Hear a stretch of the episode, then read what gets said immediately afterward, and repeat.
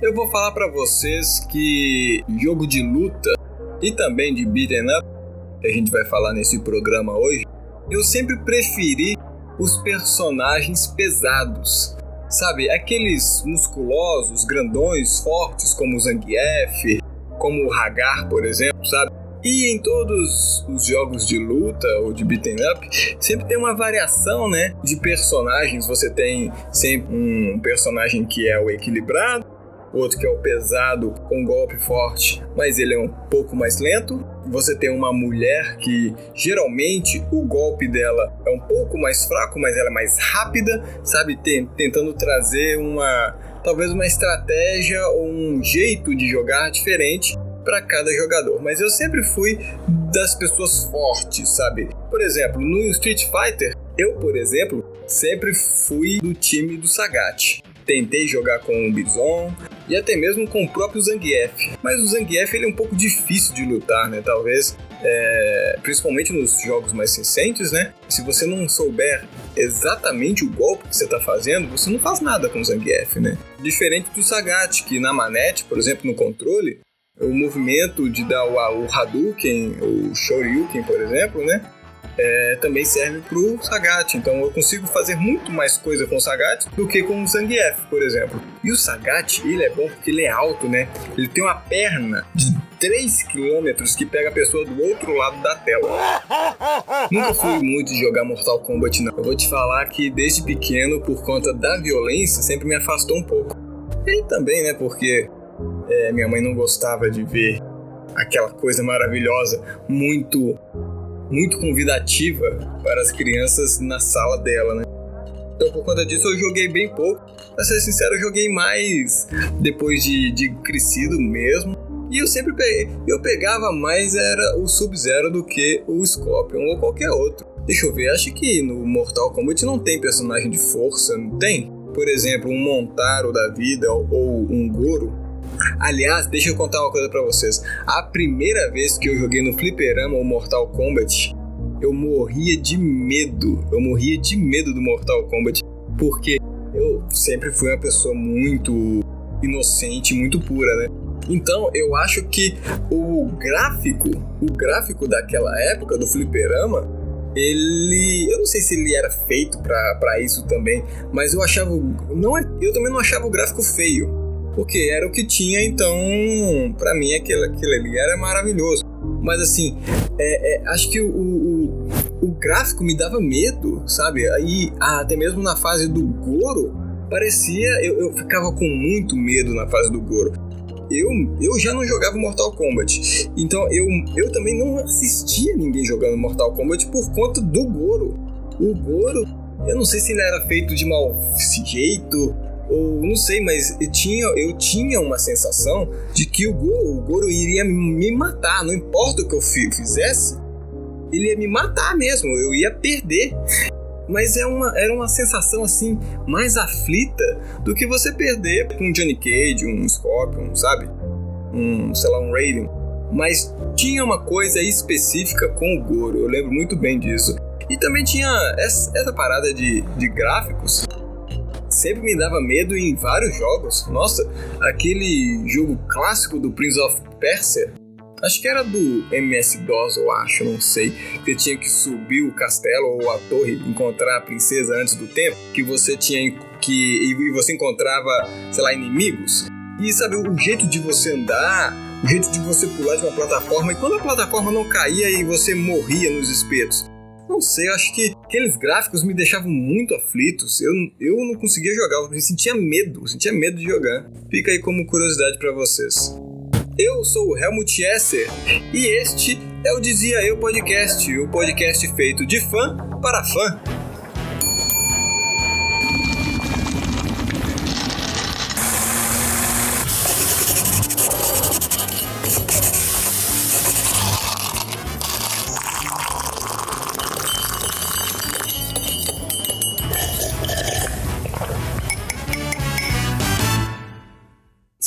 E senhores, hoje estou aqui novamente na mesa de café trazendo um programa solitário, sozinho para vocês, do mesmo formato do programa anterior.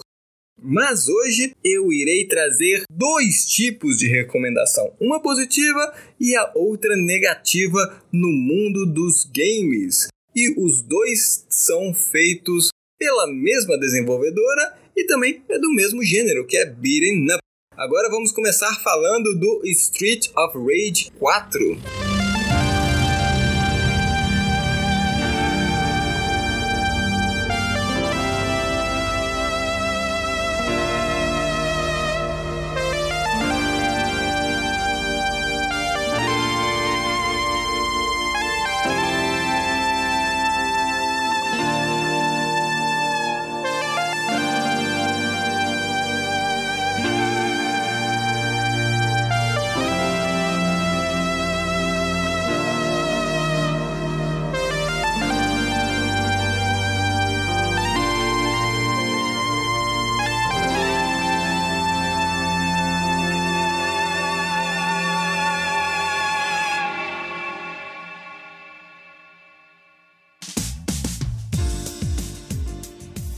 Eu joguei muito jogo de beat'em up, viu? Joguei muitos jogos. Infelizmente, o Street of Rage não foi um jogo que eu joguei muito. Eu sempre fui uma pessoa que teve Nintendo a vida inteira, seja no Game Boy, no Super Nintendo, e eu não. Os jogos que saíam para saga. É, acho que era Saga Genesis né? Eu não joguei, eu é, não, não, tive, não tive contato com eles. Então, eu só fui jogar os jogos do Street of Rage anos depois com o emulador. Apesar de não ter jogado ele quando criança, para pegar aquele, aquele valor sentimental e falar, nossa, na minha época era tudo melhor, eu joguei ele um pouco mais velho, mas ainda assim é um jogão. Claro que você tem que levar em consideração a época, o, o gráfico, né, a, a, agilidade, o, vamos dizer assim, a, o gameplay né, no controle com a época que eu estava jogando no emulador ainda, né, que era no teclado. Mas só entregando o serviço rapidamente aqui, Street of Rage é uma franquia, como já está falando, da SEGA, que é que já tinha que tinha antes desse jogo tinha três jogos, uma franquia de três jogos que iniciou em 1990 e em abril de 2021, cara, 30 anos depois. Olha que bacana! O jogo ganha uma continuação canônica, né? É mais né, historinha de jogo de, de beat'em up, não conta muito, mas Street of Rage 4 chega pela desenvolvedora do Dotemu em parceria com a Lizard Cube e também publicado pela Dotemu. E está disponível para as plataformas de PC, Nintendo Switch, PlayStation 4, Xbox, Mac, Linux, Stadia, aquele do Google, Android e até mesmo para o iPhone. E este é o jogo que eu vou trazer a recomendação positiva dele. Porque, cara, como eu falei, 30 anos depois do último jogo, ainda sai uma continuação. Street of Rage 4, ele continua sendo um beat'em up. Ah, o tempo passou para os próprios jogadores, sabe? Eles cresceram. O Adam, você joga com ele nos jogos anteriores, ele já virou um policial. E ele já tem, ele tem até uma filha que você joga com a, com a, Ch a Cherry. Cherry, acho que é Cherry, né? Acertou, miserável. No, no próprio jogo, você joga com a filha do Adam. Esse sentimento de continuar uma história tempos depois foi muito legal. E olha que eu tô falando de uma pessoa que não jogou, que não era não é fã fanática de Street of Rage. E assim, um dos pontos, mai, um dos maiores pontos que deixa o Street of Rage é, icônico é só as músicas, né? A, a música de, de, de cada fase do jogo é inacreditável. Vale ressaltar que o compositor original das músicas dos primeiros jogos, Yuzo Koshiro, está de volta. E você percebe as músicas ainda estão sincronizadas, sabe? Assim, você percebe que, é, que ainda é a mesma vibe, sabe? Quando eu tava jogando esse jogo, a música inicial, nossa, é muito gostosa, parece uma música de lounge, sabe? A música assim, na minha cabeça eu começo a imaginar como se fosse aquele entardecer, a transição do dia pra noite que o céu tá avermelhado, sabe? Caindo.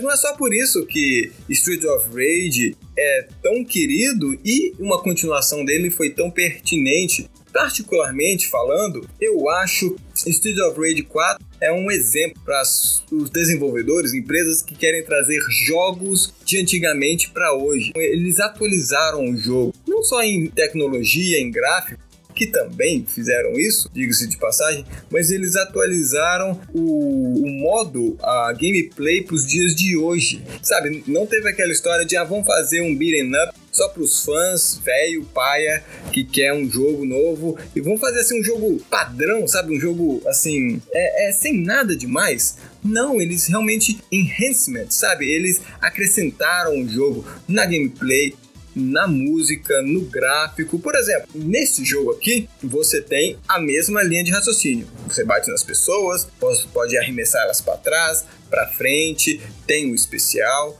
Só que aqui eles acrescentaram o que eles chamam de Desperate Move, ou seja, o golpe desesperado. Quando você tá cheio de inimigos em volta, levando porrada de todo o canto, você aperta o botão, ele dá, ele solta tipo um pequeno especial de área para você se libertar daquele, daquela situação, que consome um pouco a sua vida. Pô, mas consome um pouco a sua vida realmente? Mas que porcaria isso? Não, mas se você continuar batendo, você recupera a sua vida, sabe? Então você tem esse, essa nova mecânica que distribuindo socos e pontapés, você recupera aquela vida que você perdeu. É, esse, esse movimento ele, ele, ele, é muito útil. Eu só fui descobrir ele quando eu já estava na minha segunda jogada, quando eu já tinha zerado uma vez. Porque a primeira eu joguei sem saber e foi difícil para um caramba. O jogo continua difícil, com variedade de inimigo, com variedade de chefe. É muito interessante que em um momento, né, você, por exemplo, na segunda fase mesmo, você é preso. Começa a fase na delegacia. Esse é o tal do mula. E na delegacia você sai batendo nos policiais.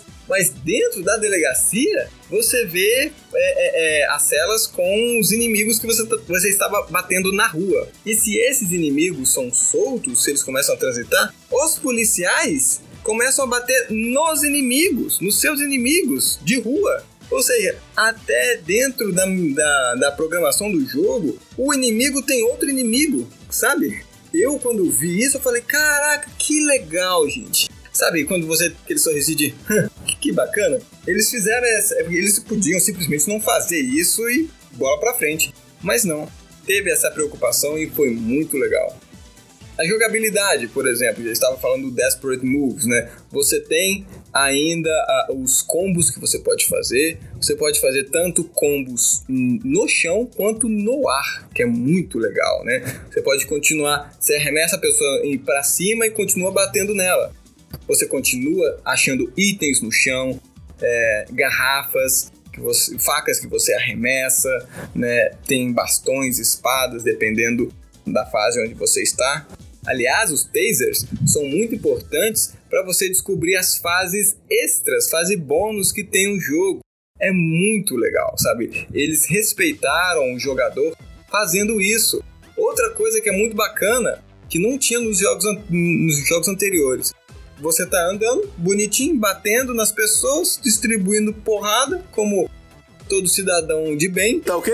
Até que um inimigo chega nas suas costas. Você vira e bate nele. Só que pela limitação da sua tela, né? Nos outros jogos, quando você bate no inimigo, né, ele voa para cima, ele, ele cai, né, ele passa da sua, do seu campo de visão devido à tela, passa além da tela, né, quando você arremessa ele ou bate nele. Neste jogo não, você bate na pessoa, você bate no seu inimigo, ele quica na borda da tela e ele, ele quica na borda e volta para você. Um modo de você remendar um outro um outro golpe e continuar macetando a pessoa, sabe? Uma de novo, é uma atualização de um jogo antigo para os tempos atuais, sabe? Muito bacana, muito legal. Ele merece ser jogado e tem o que eu mais gosto em jogos que deveria ter mais hoje em dia, que são desbloqueio de personagem, gente. Estava falando do Adam agora há pouco, que ele se tornou policial, você desbloqueia o Adam.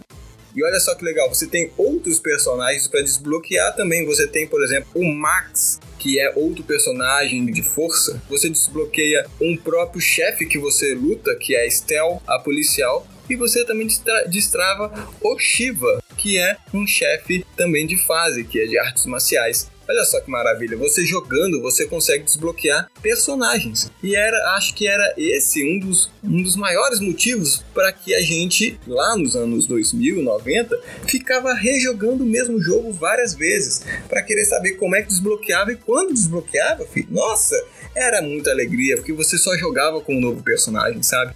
Então, esta é a recomendação boa desse programa. Jogue Street of Rage 4. As notas nos principais portais de jogo, a média é 8. Pra você ter uma ideia, 8 de 10. Então, jogue se você tiver a oportunidade.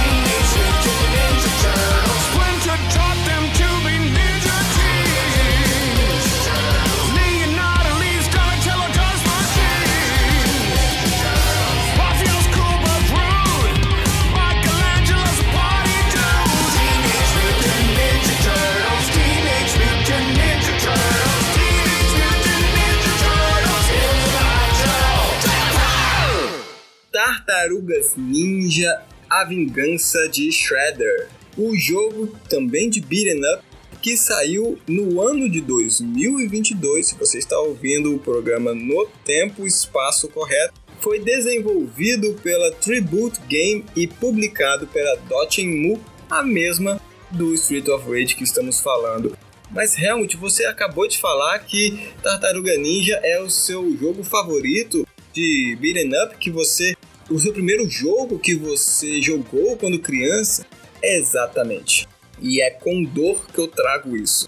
Eu quero deixar claro, o Tartarugas Ninja Shredder Revenge, ele não é um lixo total. Ele tá muito longe disso. Mas por ser o meu jogo favorito, a franquia favorita de beat'em up, eu acho que eu coloquei expectativas demais e por conta disso eu acabei estragando a minha própria experiência.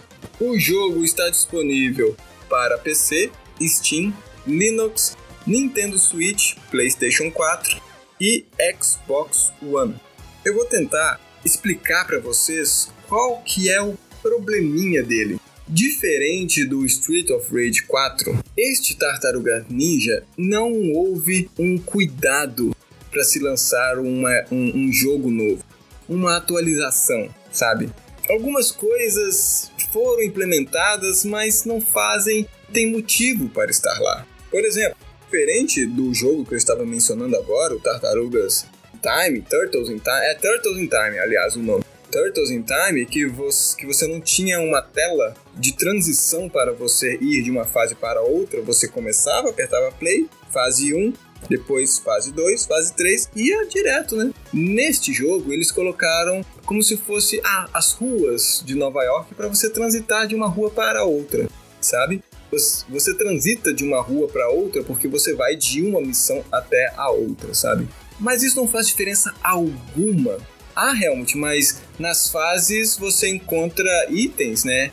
Você pode colecionar e você troca pra, por dinheiro, por exemplo nesses caminhos, nessas ruas de Nova York, você encontra um repórter lá da televisão da Oprah O'Neil, né, amiga dos, da, das tartarugas. E o cara vira para você e fala assim, cara, as minhas matérias, minhas fitas cassetes estão perdidas, recolha elas para mim, né, traga elas de volta, sei lá, 105, alguma coisa assim, 5, 8, não sei.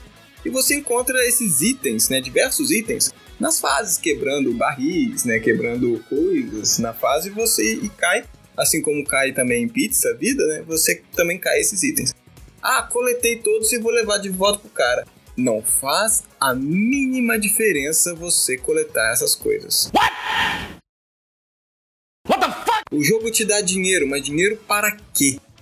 Você me deu um motivo para gastar tempo no jogo, para encontrar, para quebrar é, itens, encontrar isso tudo, mas você não me deu um propósito. O propósito de recolher esses itens todos é o engodo. É o engodo, porque você recolhe e você não ganha nada. Você ganha dinheiro. Mas o que, que você gasta com esse dinheiro? Você gasta esse dinheiro com o quê? Sei lá, com skins, desbloqueio de personagem, que seria uma boa coisa, né? Não, você não, não tem por que você gastar esse dinheiro. Então, sabe, é uma ferramenta, é um, uma ferramenta, não, não vou dizer que é uma ferramenta, mas implementaram algo diferente no jogo que não, não tem porquê tá lá, entende? Próxima coisa. Eu disse que a história de jogo de beat'em up não faz sentido alguma e não tem, não tem uma história intrigante que o jogador fica interessado em saber. Mas essa historinha do, tartar, do Tartaruga Ninja é um insulto. é um insulto pros jogadores, cara. Tá, Tartaruga Ninja é o público infantil, que é coloridinho, tá, beleza. Mas, cara, é, se você quer me enganar, faz o mínimo para me enganar, cara. Os vilões precisam de um item. Você vai encontrar o vilão no final da fase. Você encontra o vilão, vence o vilão. Ah, eu vou pegar, então eu vou pegar o item. Não, porque acontece qualquer coisa que um vilão da próxima fase pega esse item e encaminha para si, a próxima fase. E isso acontece literalmente o jogo inteiro. Você vai correndo atrás desse item porque idiotamente no final de cada fase ele pega um vilão pega esse item e leva pro outro que pega um que leva pro outro que pega um que leva pro outro. Sabe? É muito imbecil. Tá muito chato. Estou novamente dizendo que sim, o jogo, a franquia é para crianças, mas ainda assim eu não posso deixar passar esse lazy writer, sabe? Essa preguiça de fazer uma coisa minimamente bem feita. Por que, que não se critica pro primeiro jogo? Porque simplesmente não tem. Você poderia fazer uh, simplesmente a mesma coisa. Poderia ter uma fase atrás da outra sem transição de rua, sem nada. É só uma tela atrás da outra. Ou então, se você quer colocar, se você quer incrementar essas ruas para você andar e umas fases, me dá motivo para ir para voltar e me dá um motivo para eu perseguir esse trem. E acaba que no jogo inteiro se joga três horas fazendo a mesma coisa. Não em questão de beat'em up, batendo as pessoas, mas, sabe, a, a, essa desculpinha que te faz ir de uma missão a outra não muda, sabe? Porque no final da história, realmente eles conseguem unir os itens que eles precisam para chamar o mal superior. Então não adiantou nada você ir atrás, entende? Mas para não dizer que tudo nesse jogo é, é ruim, é disgusting, eu tenho que ser, claro, honesto, sincero com vocês que a animação tá uma lindeza, tá uma maravilha eles preservaram o desenho, o design das tartarugas e o design do próprio jogo, sabe? Eles preservaram isso do jogo anterior. Existem combos que você pode fazer apertando diversos botões: quadrado, quadrado, triângulo. O... Você consegue saltar, pular, especial, arremessar. Uma coisa que tinha no jogo anterior que era muito legal, você consegue arremessar a pessoa em diferentes lugares, dependendo de onde você coloca o direcional, para frente ou para trás.